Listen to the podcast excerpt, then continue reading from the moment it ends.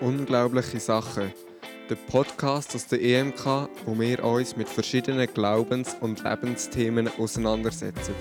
Ganz nach dem Motto: Ich glaube, hilf meinem Unglauben. Es ist unglaublich, was die Welt vergisst und was sie nicht vergisst. Von Marie Ebner-Eschenberg ist das ein Zitat. Und mich bringt das Zitat sehr zum Nachdenken, weil ich finde, ja, es ist wirklich unglaublich, welche Sachen die Menschheit als relevant anschaut und welche nicht. Ich möchte mal unseren Gast dazu fragen, wenn du das Zitat hörst, was geht in deinem Kopf ab? Ah, da geht ganz viel ab. Ich habe jetzt gerade einen Text geschrieben über das Erinnern und Vergessen, oder? Und dabei zum Beispiel an die vielen Flüchtlinge denkt, die im Mittelmeer ertrinken, die anonym bleiben, man weiß keinen Namen, sie verschwinden einfach. Das finde ich ein furchtbares Vergessen zum Beispiel. Gleichzeitig auch ein bisschen in Bezug auf das Thema von heute, wenn wir über Gesetze reden, vom, vor allem vom Alten Testament, oder? Da wird ja ganz eine sehr spezielle äh, Auswahl getroffen. Und da fällt mir einfach auf, dass es ein Wahnsinnsinteresse gibt für alles, was mit Sex zu hat und eigentlich äh, auch wieder überraschendes Desinteresse an allen diesen vielen Gesetzen, die mit Geld zu tun haben. Vielen Dank für deine Worte.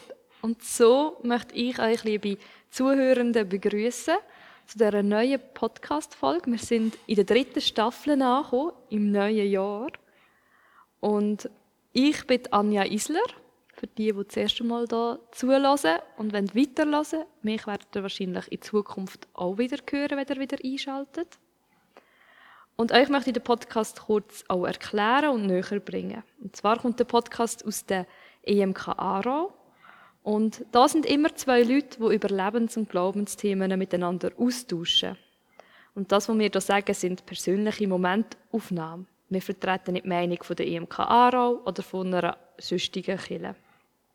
Euch Zuhörenden wollen wir mitnehmen ins Thema und ermutigen, euch zu hinterfragen, auseinanderzusetzen mit dem, was ihr gehört oder was ihr selber auch schon erlebt habt. Ganz nach dem Motto vom 1. Thessaloniker 5,21 prüft alles und am Guten haltet fest.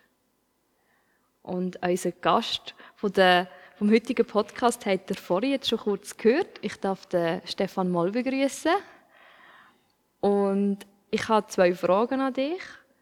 Und zwar wäre die erste Frage, wenn Gott dir drei Wünsche würde erfüllen, was würdest du dir wünschen?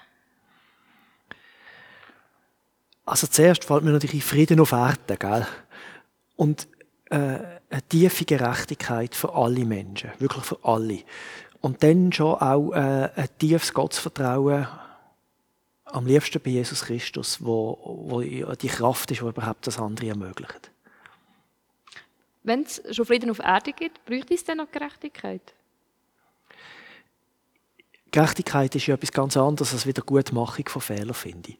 Sondern das ist ja ein Lebensstil, äh, aber auch eine Gabe von Gott. Also Gerechtigkeit wird geschenkt. Mhm. Und darum braucht es das dringender denn je. Ja? Das ist äh, sehr, vielleicht kann man sagen, selbstlose Wunsch. Sehr für, für die Welt. Oder wir Was selbstlos? Auf das freue ich mich. Wie verrückt. wir, dürfen alle von diesen Wünschen profitieren. Also, wenn, wenn Gott zu dir kommt, haben wir alle etwas davon.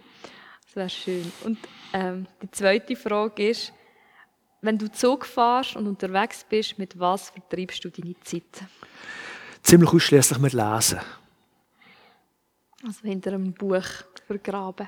Genau. Und wenn du gerade noch fragst, was ich dem Vater hingelesen habe, ich habe tatsächlich die Bibel gelesen, um mich noch vorzubereiten. Und auf der Heimfahrt lese ich per Anhalter durch die Galaxis Band 1. Das muss man alle drei Jahre lesen. Adam Douglas, oder wie heißt Adam, Adam Douglas, ja. Das ist da sind wir auf einer Wellenlänge. Bin ich sehr Fan von ihm. Ähm, ja, der, dem seine, seine Einstellung, die ich finde, die ihm auch reflektieren, wenn man die Welt kann sehen kann, finde ich sehr poetisch. so kann man es auch sagen, ja. Ja, super. Vielen Dank. Und wir haben es vorhin schon ein bisschen gehört, um was es heute geht. Und ich habe mir einen Witz herausgesucht, er war eine Zeit lang einer meiner Lieblingswitze, ein in einer anderen Form. Und zwar geht er so, dass ein, Franzika ein Franziskanermönch geht bettend durch den Park und spaziert um und trifft während dem Betten und Spazieren auf einen Jesuit. Und der ist während dem Betten eine Zigarette am Rauchen. Und dann fangen sie an miteinander diskutieren. Hey, das geht doch nicht, dass du während dem Betten rauchen Kann man das machen? Kann man das nicht machen? Ist das okay? Und dann beschließen sie, weil sie sich nicht einigen können, sie gehen beide ihre Obrigkeiten fragen, ob sie das okay finden. Und am nächsten Tag, Tag treffen sie sich wieder in dem Park und der Jesuit ist äh, ganz im Gebet versunken und wieder am Rauchen. Und dann sagt der, und dann sagt der Franziskaner, also mein Oberster hat gesagt, man kann nicht, ähm, man kann nicht beten und rauchen. Bei dem, bei dem heiligen Gebet kann man nicht noch rauchen dazu. Und nachher tut der Jesuit antworten darauf. Also bei mir hat er gesagt, während dem Rauchen darf ich durchaus beten. ja, super gesext, oder? man muss sich nur zurecht drehen, dann kommt man fast alles, oder? Genau. Also ich finde, es, es tut sehr das menschliche Denken widerspiegeln. Es ist ja nicht nur schlecht, oder? Ja. Also, ich wüsste jetzt nicht. Was, was würdest du antworten?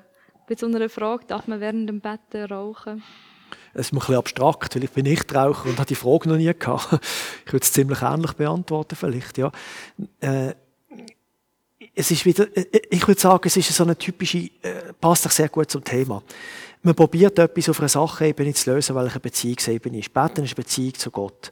Und man probiert nachher daraus zu machen, darf ich oder darf ich nicht. Und das funktioniert einfach nicht, oder? Genau, da kommt es äh, darauf an, wie, wie versteht man Gesetz, Regeln. Ist es eine Beziehungsfrage, ist es eine Regelfrage, eine, eine Gesetzesfrage? Auf was hat man den Fokus? Also ich finde, der Witz sagt genau, was hast du den Fokus? Hast du den Fokus auf dem Gebet und sagst, hey, das ist heilig? Oder hast du den Fokus, hey, ich rauche, aber ich kann gleichzeitig mit Gott reden, wenn ich mit einem Kollegen rede mhm. und rauche Aber ich sage eben, beide Fokus, beide, beide Sichtweisen sind eigentlich falsch aus meiner Sicht. Sondern der Fokus muss sein, Beziehung zu Gott. Ja. Spannend. Und dann wäre das heilige Gebet, und du kannst nichts anderes neben dem Gebet machen, ist nicht Fokus auf Gott, sondern Fokus auf Gebet. In dem Fall würdest du verstehen. Ich bin je nachdem, wenn man es gesetzlich anfängt lesen, dann äh, ich darf nur beten, es ist ein heiliger Moment und ich muss gewisse Formen einhalten, damit es funktioniert. Und dann kommt natürlich der andere, der Schlaumeier, der probiert, irgendeinen Ausweg zu finden, wie man es auch noch sehen kann. Und, und eben, die Fragestellung ist falsch. Die ist gesetzlich, wenn ich es so sagen darf. Sondern es geht ja, egal ob mit oder ohne Rauchen, geht es darum, im Gebet bei Gott zu sein und zu hören. Was verstehst du unter Regeln? Ich habe mir bisschen überlegt, was sind Regeln. Und ich muss ehrlich sagen, als erstes sind wir eben nicht christliche Regeln in Sinn sondern halt so Schweizer Regeln. Zum also, Beispiel? Ähm, ja, wenn du mit der Polizei kannst anrufen und kannst sagen, hey, etwas gegen Gesetz verstoßen. Autofahren, Regeln ist natürlich immer sehr super, sehr nöch. Naturgesetz sind wir auch in Sinn Regeln, weil das ist unabänderlich. Naturgesetze, mhm. die sind fix. Und da habe ich so überlegt, hey, der Unterschied zwischen Naturgesetz und wenn man nachher die biblischen Gesetze anschaut, ist so, ich habe nicht das Gefühl, dass biblische Gesetze jetzt mega fix sind, aber nicht so, wie wir Menschen damit umgehen. Und ein paar Menschen gehen damit um, als wären sie fix. Ich kann mal sagen, Schweizer Gesetz und biblische Gesetze ver ver vergleichen. Das ist einfacher als mit Naturgesetz. Das ist tatsächlich ein wesentlicher Unterschied. Wir haben äh, wir lesen Gesetz latinisch, vom latinischen Denken her. Erlaubt, verboten. Mhm. Und die Bibel sieht das eben anders. Äh, die Bibel formuliert äh, Wege, Regeln, die lebenstauglich sind. Und wo eben gerade, es gibt, es gibt berühmte Beispiele, wo sogar so weit gehen, dass gewisse Gesetze erst dann zum Tragen kommen, wenn sie, also wenn sie im Gegenteil verkehrt sind. Hast du ein Beispiel für das Gegenteil? Ja, du wirst lachen, wenn du willst. Du weißt es, du kennst es. Barmherzig Samariter. Es ist wirklich laut dem alttestamentlichen Gesetz verboten, dass man jemanden anlenkt, der als Tote anlenkt, man wird unrein. Man lenkt nicht Blut an. Aber äh, es ist kreuzfalsch, das Gesetz einzuhalten, wenn einer verletzt am Boden liegt. Also, oder? Und, und da denkt, äh, die Bibel wirklich anders als unser modernes Gesetz, wo ja dann, äh, sehr statisch funktioniert und mein, so wie ich das sehe, Gesellschaft manchmal richtig gegen kann lähmen. Also, mein Beispiel gehabt, dass Bahnen haben probiert, ihre Gesuche auszurichten im Rahmen der Gesetze für Subventionen. Und sie haben so viele Fehler gemacht, dass man nicht weiß, ist es kriminell oder ist es einfach wirklich nicht mehr zu verstehen, oder? Ja. Äh, was ich spannend habe, wenn wir jetzt bei den ähm, Gesetzen, die wir im Land haben und den biblischen Gesetzen, ich bin in der Vorbereitung auf so ein bisschen Jura gestoßen, so Leute, die Jura studieren. Aha. Also ich habe das spannend gefunden, das ist eine Welt, die ich überhaupt nicht kenne, so jetzt Gesetz bei uns. Aber es sind viele Wörter vorgekommen, die ich von der Bibel her kenne. Exegese. Ah, okay. Und die haben, ich habe vier Sachen gelernt, dann, wie die, was im Jura, wie du Gesetze auslegen. Und zwar können sie Gesetze nach dem Wortlaut, nach der Historie, nach der System, systematischen, also wie ist es eingebettet, mhm. und nach der teleologischen, das ist ähm, die Auslegung von Sinn und Zweck. Mhm. Und das habe ich sehr spannend gefunden, weil ich überlegt habe, hey, wenn man das bei unseren Gesetzen macht, wo wir in der Schweiz haben, ähm, muss man die biblischen Gesetze auch, nach diesen vier Schema ähm, beurteilen und anfangen probieren auslegen. Ja, und das denke ich, das wird schwierig, weil das ist eben nicht das, was, wo die Bibel so funktioniert. Äh, in der Bibel gibt es das schöne Wort Gerechtigkeit. Wenn man Gesetz macht, ist man gerecht, oder? Aber Gerechtigkeit ist ein Beziehungswort. Nicht, ich mache das, was recht ist, und dann kannst du mir, kannst du mir, sondern ich mache, ich mache das, was du brauchst. Das ist ein gewaltiger Unterschied, oder? Und, und Gerechtigkeit ist in der Bibel nicht etwas Statisches, was da steht, erfüllt, nicht erfüllt, sondern es ist wirklich die Frage, was brauchst du? Und nochmals das Beispiel vom barmherzigen Samariter. Der braucht jetzt eben einen, der ihn in den Arm nimmt und hebt und pflegt und macht. Und der braucht nicht einen, der Recht hat und Reinheitsgebot beachtet. Und darum ist die Gerechtigkeit eben in der Bibel wirklich ein Beziehungswort. Mhm. Einander gerecht werden. Ja, also auch so ein bisschen den anderen sehen und warnen, was, was er jetzt braucht. Und ich glaube, davon gibt es ja ganz viele Geschichten in der Bibel. Also schon nur, wenn du anschaust, was Jesus macht. Zum Beispiel, ja. Wo er sehr nach dem Prinzip arbeitet, schafft, kann man sagen. Aber auch, im, ich würde sagen, auch schon im Alten Testament. Wenn du siehst, wie Gott barmherzig ist. Oder wo ich überlege, bei, bei Sodom und Gomorra zum Beispiel. Du auch beten, hey, nein, gib ihnen noch eine Chance, gib ihnen noch eine mhm. Chance. Ist das dann auch Gerechtigkeit, dass Gott mit sich handelt und sagt, okay, ja, wenn, wenn, er hat so wie rausgezögert dort, durch Gebet.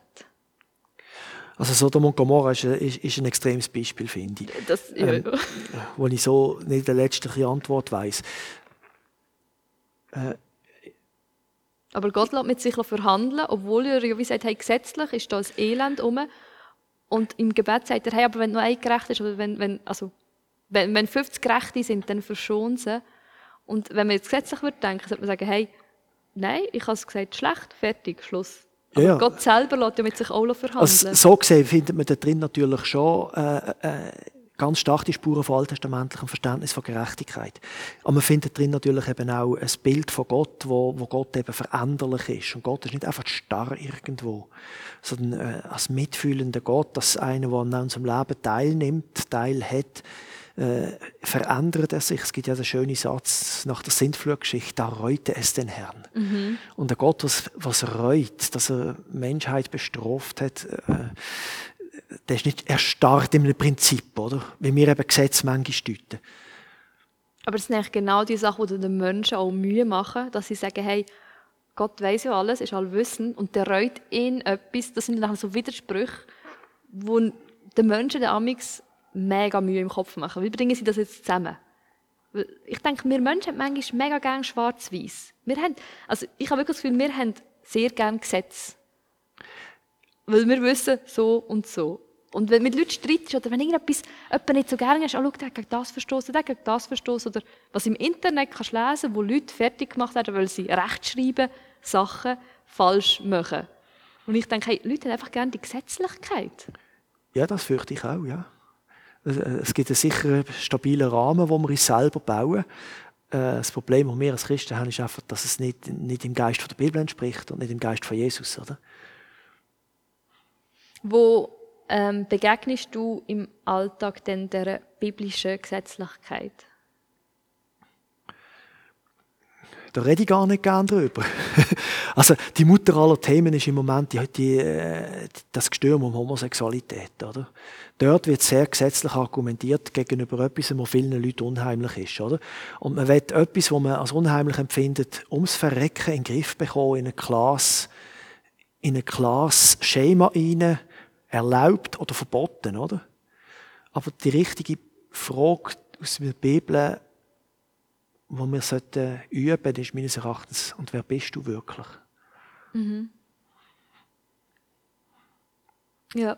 Nein, ich habe manchmal so im Alltag, wenn ich dem begegne, einfach so das Gefühl, dass die Leute sehr auslegen nach dem, was sie eigentlich auch selber wollen.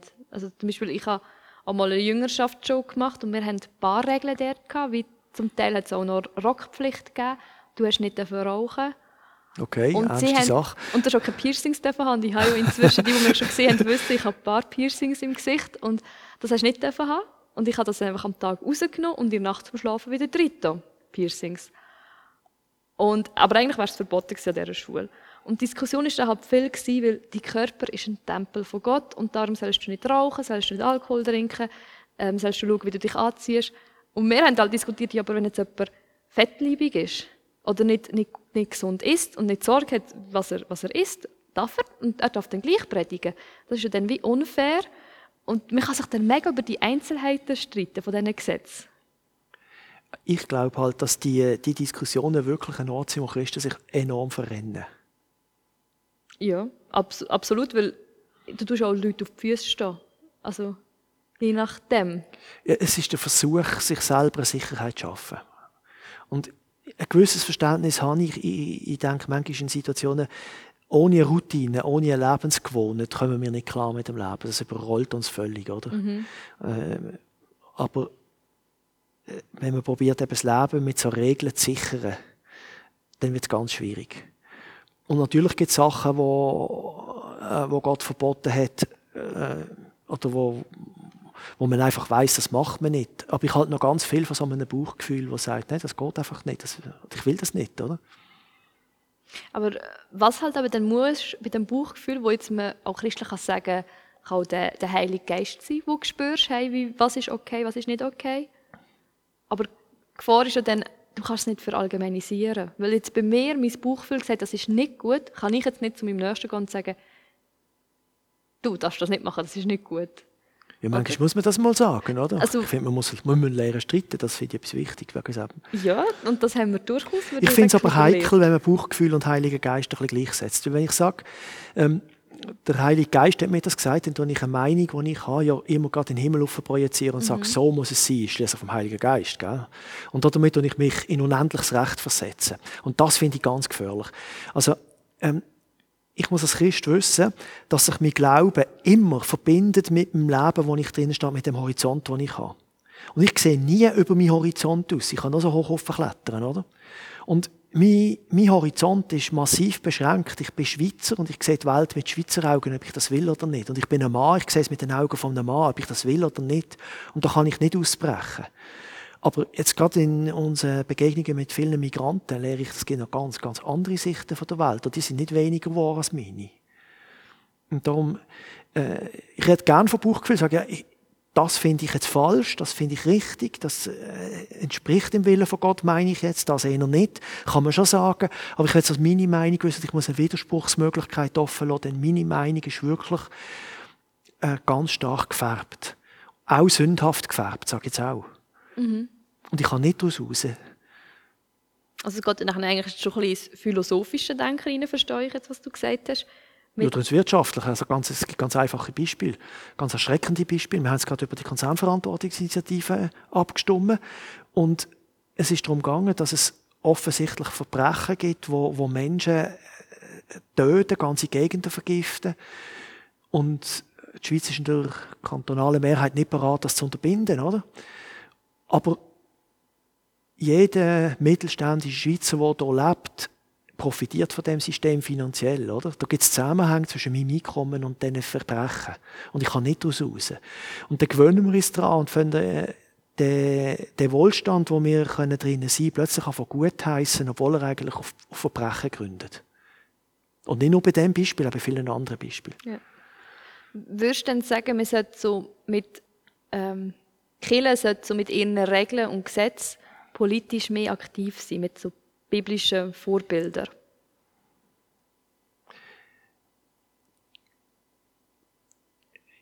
Das ist eine heikle Frage. Ja, nein. Zuerst hm, sage ich nein. Äh, Kirche als politische Macht ist immer schwierig. Also jede religiöse Gruppe, die eine politische Macht wahrnimmt, das, ist, äh, das, das läuft sofort in eine Diktatur rein. Oder das ist dann religiös begründet. Eine politische Meinung ist dann plötzlich himmlisch. Das ist furchtbar. Äh, ja, ist eine Theokratie. Ja, da gibt es nur schlechte Erfahrungen. Aber ja, ähm, es gibt biblische Grundregeln, äh, Themen, die sich quer durch die Bibel durchziehen, wo, wo wir sollten meinungsbildend und menschenfreundlich uns äußern und auch pointiert politisch halt, ja. Also schon auch irgendwo, also ich verstehe schon auch den Vorbildcharakter.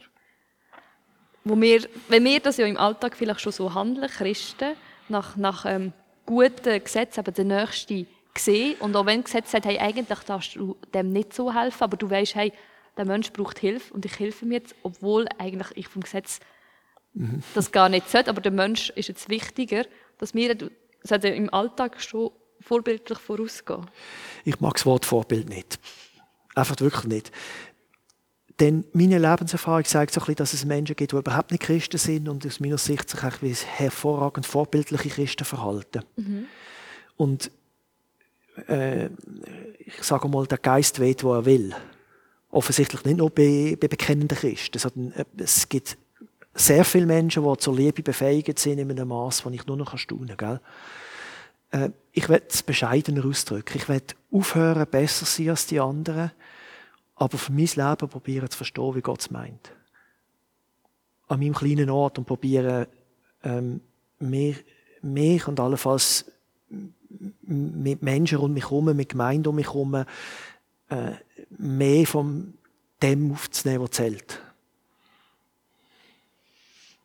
Ich glaube, wir sind jetzt ein bisschen, ein bisschen distanziert von diesen Gesetzen, sind jetzt ein bisschen, im Heute. Ich würde gerne wieder zurückgehen zu, zu der, ins, ins Alte Testament. Also, ich, ich finde es lustig, wenn ich mit Leuten jetzt über Christsein rede, wird sehr schnell wird sehr viel gesagt. Ihr habt ja viel, viel Gesetze, viele Regeln.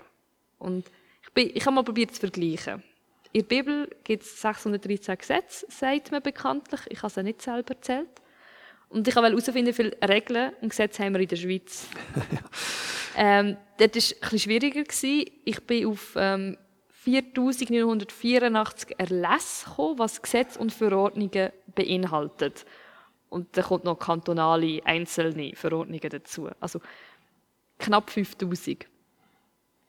Und ich habe gedacht, wenn die Leute sagen, in der Bibel gibt es so viele Gesetze, finde ich, wir, wir haben in unserer Gesellschaft, in unserem Alltagsleben viel, viel mehr, als eigentlich in der Bibel steht. Aber ich finde, wir tun viel, viel, also ich habe viel weniger Diskussionen, was ist jetzt in der Schweiz gesetzlich erlaubt, als was ist jetzt in der Bibel gesetzlich ja, erlaubt. Aber vielleicht meinen die Leute ja eben gar nicht unbedingt die Menge der Gesetze oder so, sondern sie meinen eine Gesetzlichkeit und Humorlosigkeit, die gewisse Christen prägt, oder? Die ich abstoßend finde ebenfalls, oder? Mhm. Und die Frage ist ein bisschen, was ist denn, was ist denn der innere Zusammenhang? Was, was ist eigentlich die Botschaft von biblischen Gesetzen und wie kann man sie lesen, oder? Also vor allem alttestamentliche, aber auch neutestamentliche Aussagen. Also sie sind ja zusammenhängend. Also sie sind ja, ganz eng, ja, ja. ich kann sie ja nicht voneinander trennen, weil ich, also ich finde, dann wird es dann wird's gefährlich, wenn man jetzt neutestamentliche Gesetze von den alttestamentlichen Gesetzen wird trennen Also de facto wird, machen wir das. Und selbst im Neuen Testament findet natürlich in meiner Wahrnehmung von der Christenheit, von der evangelischen Christenheit, eine sehr klare Selektion statt.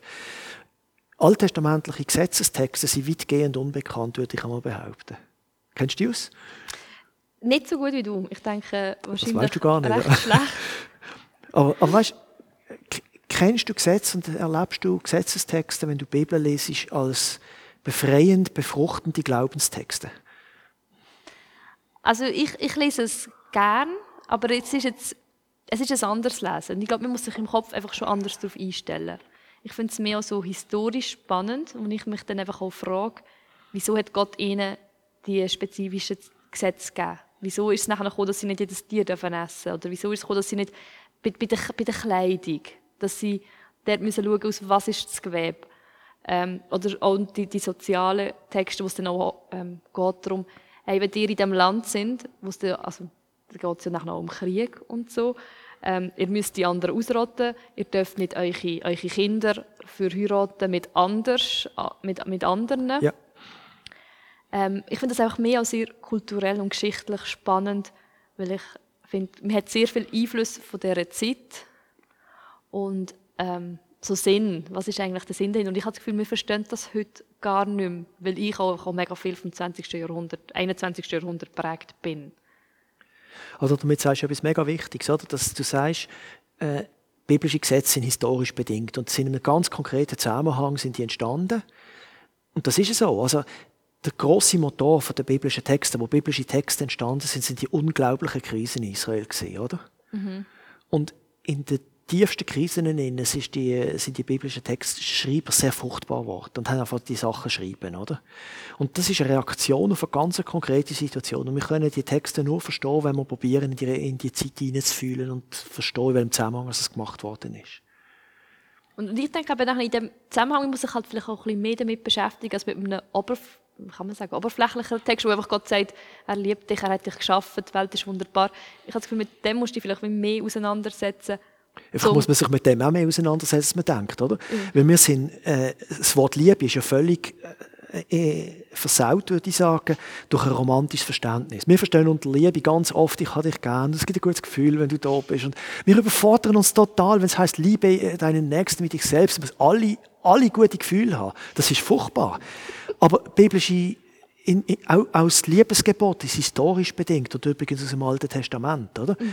Ähm, das Liebesgebot ist eine praktische Liebe in erster Linie, nicht ein gutes Gefühl. Ich kann ganz schlechte Gefühle haben gegenüber einem, aber wenn er pleite ist, muss ihm vielleicht ein bisschen helfen mit Geld, wenn ich gerade habe, oder? Ja, also ich habe es aufgeschrieben bei Levitikus 19, Vers 18. Du sollst deinen Nächsten lieben wie dich selbst. Ich bin der Herr. Ja, genau. Das wäre zum Beispiel, also ich finde, da wird eigentlich sehr wenig wird darauf gesprochen, dass es eigentlich, weil das ist ja, finde ich, etwas, was sehr viel vom Neuen Testament Charakter hat. Ja, das sagt man immer, ja, das ist jetzt Neues Testament, Liebe, das Alte Testament ist so brutal, ja. das stimmt ja gar nicht. Und ich finde, es, es geht so vergessen, dass eigentlich dort schon, schon der Punkt ist und der Hintergedanke von Gott. Weil es gibt eben sehr viele Sozialgesetze mit diesen Jubeljahren. Zum Beispiel, das ist ein ganz spannendes Gesetz, oder? Ja, und vielleicht müssen wir jetzt noch erklären, was Jubeljahre sind. Also Sabbatjahr und Jubeljahr, äh, das ist zweimal etwas Ähnliches, was noch ein bisschen radikaler wird vielleicht besser Sabbatjahr, das ist alle sieben Jahre, macht man reinen Tisch. Das wird verlangt. Alle Schulden werden zurückgezahlt, alle Sklaven freigelassen, alle, alle Immobilienverkäufe werden wieder rückgängig gemacht. Und, und dann fängt man wieder vorne nach sieben Jahren, oder? Mhm. Und das ist, ein, das ist ein beeindruckendes Gesetz, äh, wo, wo, wo ganz stark auf soziale Gerechtigkeit hinwirkt, oder? Heute nicht denkbar. Aber äh, es geht, das Ziel von dem Gesetz ist, einen Ausgleich zu schaffen, dass man nicht dauerhaft ungerechte wirtschaftliche Verhältnisse zementiert, oder? Und dann ist das Gesetz übrigens noch mit ergänzenden Gesetzen äh, abgesichert worden. Wenn man jetzt nämlich einmal verlumpet ist, Kredit gegeben hat, hat er ja ein paar Jahre Zeit gehabt, um es zurückzuzahlen. Aber wenn es gerade so drei Tage ist, vor dann das Sabbatjahr wieder anfängt, und dann muss, ist die Wahrscheinlichkeit, dass der Kredit erfüllen ist, ja relativ groß. Der muss nur drei Tage den Kredit haben, und dann ist wieder, hat er das Geld, oder? Ja. Und da heißt es ausdrücklich in der Bibel, dass man äh, den, den verarmten Leuten auch kurz vor dem Jubeljahr und dem Sabbatjahr soll Kredit geben und nicht darauf achten. Total liebevoll, oder? Ja, sehr.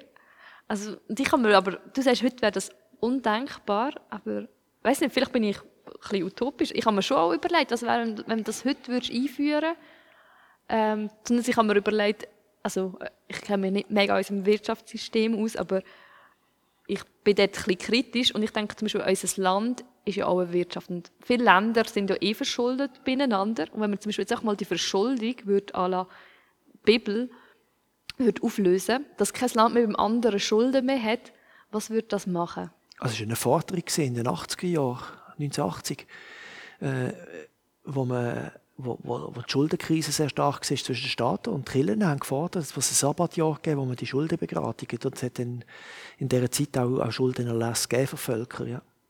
Ah, spannend. Das habe ich noch nicht gewusst. Muss ich mir mal schlau jung dafür. machen. Das, das habe ich da voll erlebt, ja. Ah, ja, ist nicht mal so lange her. Nein.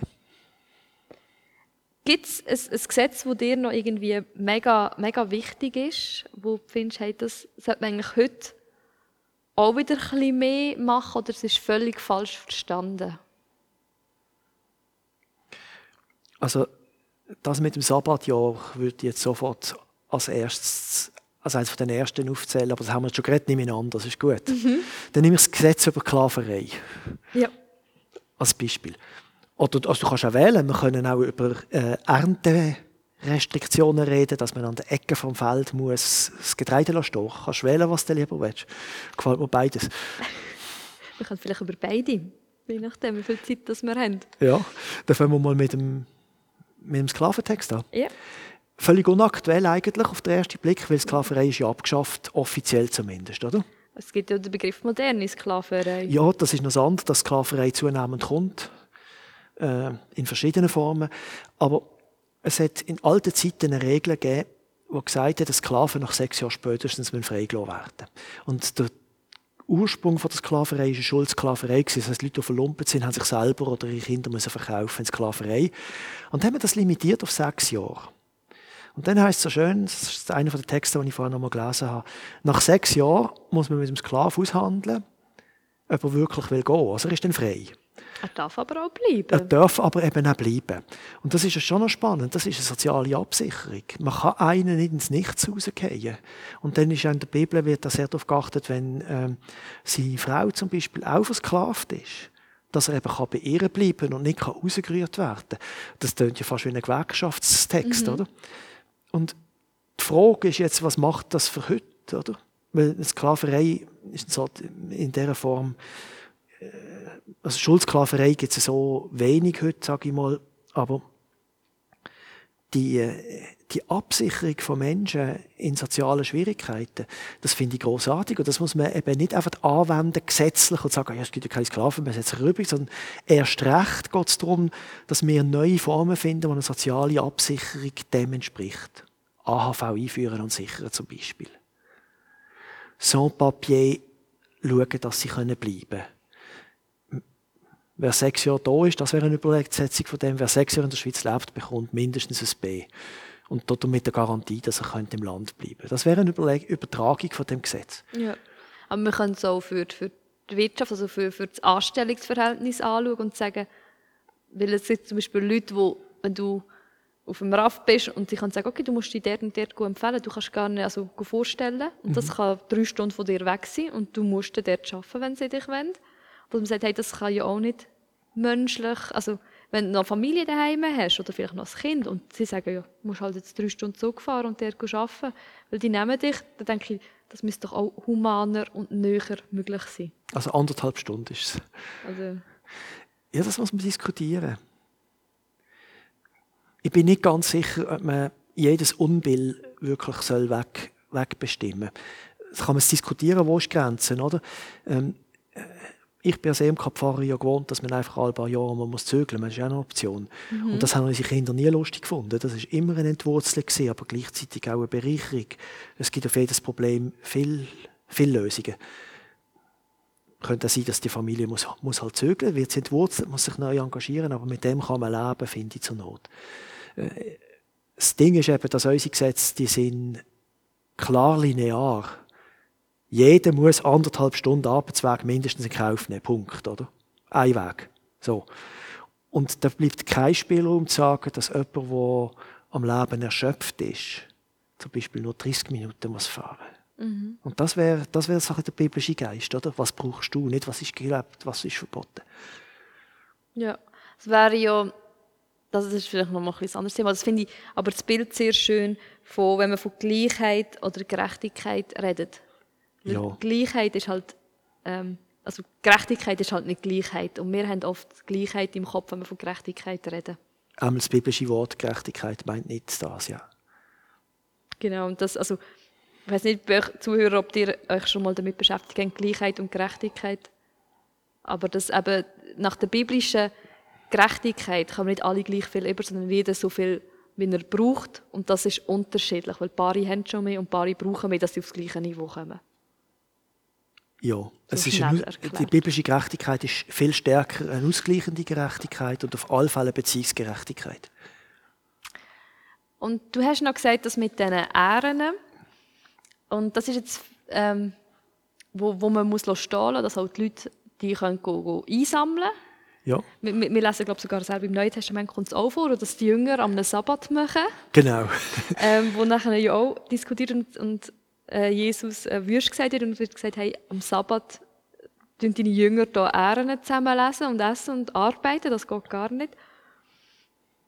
Und äh, also ich finde das ein mega schönes Gesetz für, ähm, dass auch die Leute Essen haben, also wo, wo sich es wie nicht leisten können, dass sie dort zusammenlesen können. Sie haben wie so einen Ort, wo sie ja, wissen, da also kann ich etwas Das Gesetz haben. besagt, dass an der Ecke der Felder muss etwas stehen bleiben, damit verlumpete Leute, oder die Hunger haben, können ernten Und sagt auch, dass die Nachlese verboten ist. Also wenn man die Ähre geschnitten hat mit den Sicheln, haben wir das am Boden gehalten, ist müssen liegen, damit arm, verarmte Leute haben können das zusammenlesen. Äh, heute haben wir ein Sozialamt, das ähnliche Aufgaben macht. Das ist oft anders geregelt. Und, und, also ich finde jetzt in der, Schweiz gesehen ist das letzte Jahr mehr mit der ganzen äh, Food Waste Debatten. Wo ich sage, hey, wenn so viel Essen wegrennt, ist man mehr am schauen, dass man das wieder unter das Volk bringt und kann verteilen und nicht einfach sagt, hey, wir rühren es weg.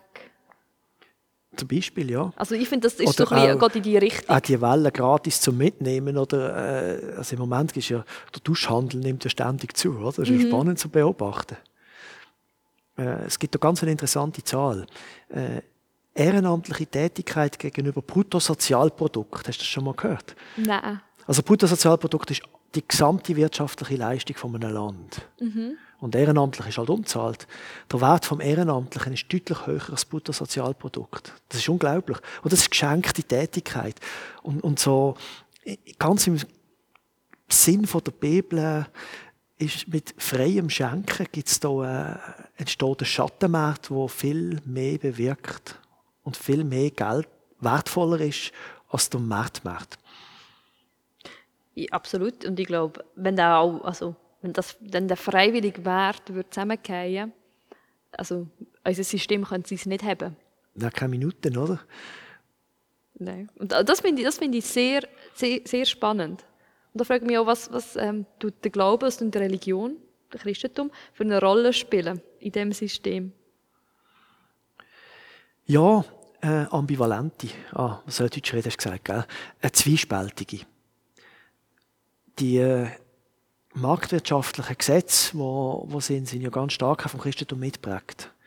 Vom, also, so der sprichwörtliche Fliss der frommen Christen, die so, so tapfer geschafft haben, oder? statt ja. dass sie sich Party machen, äh, hat das ja ganz stark mitgeprägt und, und auch, auch schuldhaft. Also, mein Kolonialismus ist auch vom Christentum mitgeprägt worden, wo man andere Länder ausbeutet hat und eben der, der Stärke gönnt.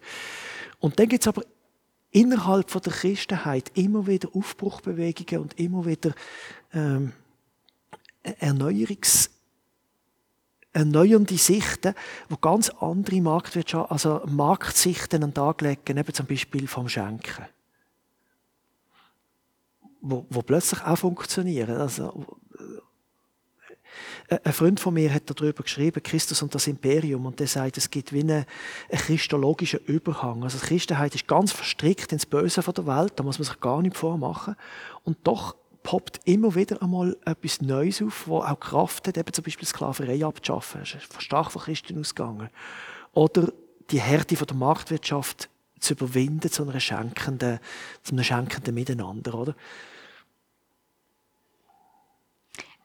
Ich habe mir noch einen Spruch herausgeschrieben aus dem Neuen Testament, so ein bisschen aus, aus Abschluss. Und zwar, ähm, ich wollte noch gerne vorlesen, steht dort im 1. Korinther 10, 23 bis 24. Alles ist erlaubt, aber nicht alles dient zum Guten. Alles ist erlaubt, aber nicht alles baut auf. Niemand suche das Seine, sondern was dem anderen dient. Mhm. Und also das hat ja, denke ich, sehr polarisiert in einer Welt, wo es sehr viel um Gesetz geht. So jetzt plötzlich alles ist erlaubt, alles ist nicht ist dienlich. Und mir ist so ein bisschen Sinn, du hast eben das wegen dem Bauchgefühl gesagt. Ähm, also ich finde es ein, ein schöner Vers, aber Sehr. ich finde eben, man muss auch lernen, damit umzugehen und auch sich lernen, mit sich reden lassen. Also ich kann das ja nur auch ausleben, wenn ich den anderen sehe und sehe, hey, was braucht der andere? Und wenn ich vom anderen gesehen werde, was brauche ich? Und wenn ich auch Reibungen aushalten kann. Wenn jemand zu mir kommen und sagen, hey, ich finde das jetzt nicht gut, wieso machst du das? Und ich meinen Horizont auch erweitern Also ich denke, ein Defizit in christlichen Kreisen ist, dass wir zu wenig streiten miteinander. Also ich finde, es braucht wirklich starke, gute Auseinandersetzungen, die dürfen einmal heftig werden, äh, wo wir ringen darum, was, was ist der gute Weg, das ist das eine. Und das andere ist, dass ich glaube, es ist wichtig, dass wir Schweizer Christen vor allem lernen loslassen. Und es ist schon noch interessant, zu probieren herauszufinden, weißt, wie Wohlstand zum Beispiel wie fest wir am Wohlstand hängen. Und vielleicht ist auch in dem Zusammenhang eine neue Armutsbewegung nötig oder auch, äh, wie es viele Junge übrigens vorleben, eine Bescheidenheitsbewegung, äh, eine Bewegung, wo man auch Zeit loslässt und Zeit zu verschenken hat. Es gibt so viele Junge heute, finde ich vorbildlich, die 50 Prozent arbeiten. Sagen, es langt mir völlig, den Rest kann ich sinnvoll einsetzen. Äh, und nicht nur zum Skifahren und zum Spass sondern wirklich auch für sinnvolle Projekte, wo sie sagen, mache ich doch, das, das lohnt sich für mich, oder?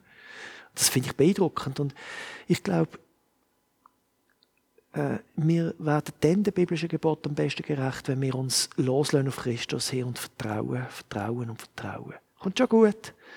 Wenn man nicht Dummheiten macht, der erste Güte, kommt schon gut. Man kann mit weniger, man kann die anderen im Auge behalten. Auf das kommt es, glaube ich, an. Ja, Mut zum, zum Loslassen und auf Christus schauen. Ich denke, ja.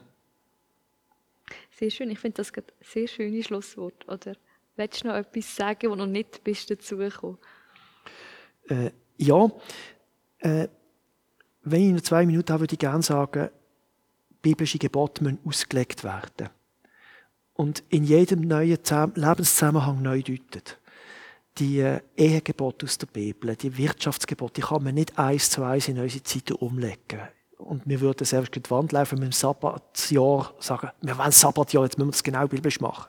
Aber die Idee von dem Gebot, die können wir übertragen. Und ich wünsche mir eine Doppelbewegung unter den Christen. Einerseits äh, eine große Freiheit gegenüber dem Gebot, nicht eine Beliebigkeit, eine Freiheit, wo wirklich der Mut hat, Gebot neu zu deuten in unsere Zeit, bis hin, dass sie manchmal wirklich sogar in Widerspruch und Spannungen zu Gebot kommen. Das ist die eine Seite. Also eine große Freiheit gegenüber Gebot. Und auf der anderen Seite eine neue Ernsthaftigkeit, wo die Gebot wirklich ernst nimmt und liest und das Teil von der Bibel wertschätzt. Tora, Weisung im Alten Testament, ist ein Heilsgut sondergleichen. Und das sollen wir schätzen. Und ich glaube, wenn man nur das eine macht, von diesen zwei Seiten, dann läuft man an die Wand. Also die einen werden beliebig und sagen, ja, Hauptsache Jesus liebt mich, kommt schon gut. Und die anderen werden gesetzlich. Und mhm. ich glaube, die beiden Pole, die müssen in einer ganz fruchtbaren Spannung zueinander kommen, die wir nicht dürfen auflösen Ja, das ähm, finde ich dann vernünftig. Also ich kann mir das sehr gut vorstellen. Also ich kenne die Gesetzlichkeit, aber von dem, was ich erzählt habe, du darfst, also, darfst nicht Piercing haben, darfst nicht rauchen, musst jenes. Und ich finde, das kann ein bisschen ins Gesetzliche gehen, wo sie beliebig dann ausgelegt haben. Aber es gibt auch das andere, wo du sagst, eben, ich, ich darf alles und alles ist Beliebigkeit, gut. oder? Und, und ich habe jetzt äh, da, ähm, ich mache gar keinen Unterschied aus Christ, ich kann genau gleich weiterleben, weil alles ist gut. Wo ich finde, geht aber auch ein bisschen, äh, weil ich finde, Gesetze sind gut, also es ist guter Hintergedanke. Und der kann verloren, verloren gehen. Genau. Alles nach meinem Sinn und Zweck lege ich so dann aus und nicht nach dem Wohlwollen von meinem Gegenüber. Ja, ähm, vielen Dank für, für das Gespräch. Ich hoffe, ihr Zuhörenden habt uns können folgen bei dem Umkumpen. Wir haben jetzt sehr weite Bögen gemacht aus dem Alten Testament ins, ins, ins Neue, in, in die Schweiz. Wir sind besonders viel in, in der Schweiz gewesen. und bei unseren, unseren Regeln bei der Gesellschaft, bei den Nächsten, Liebe und hat noch andere Themen auch noch angeschnitten nebendran. Ich wünsche euch viel Spaß beim Vertiefen in den nächsten zwei Wochen, bis der nächste Podcast rauskommt. Und äh, ich kann sagen, ihr dürft uns ein Feedback noch schreiben oder wenn ihr noch Anregungen habt oder nicht zufrieden sind. Oder wenn, wollt weiter diskutieren. Oder wenn sie weiter diskutieren Man kann uns erreichen ähm, mit einem Kontaktformular auf der EMK Aarau Internetseite. Und dann sage ich Danke am Cedric und danke dir, dass du bist gekommen für das Gespräch und danke euch Ja. Zuhörenden. Danke dir fürs Gespräch, das macht Lust auf mehr und von Weiterreden, gell? Ja, also oft gehen die Gespräche noch weiter, nachdem der Podcast fertig ist. Also euch Zuhörende, ich euch ermutigen, redet mal 45 Minuten über ein Thema, das ihr abmacht. Meistens wird es nach 45 Minuten erst richtig spannend. genau, so wünsche ich euch eine gesegnete Woche. Adi miteinander.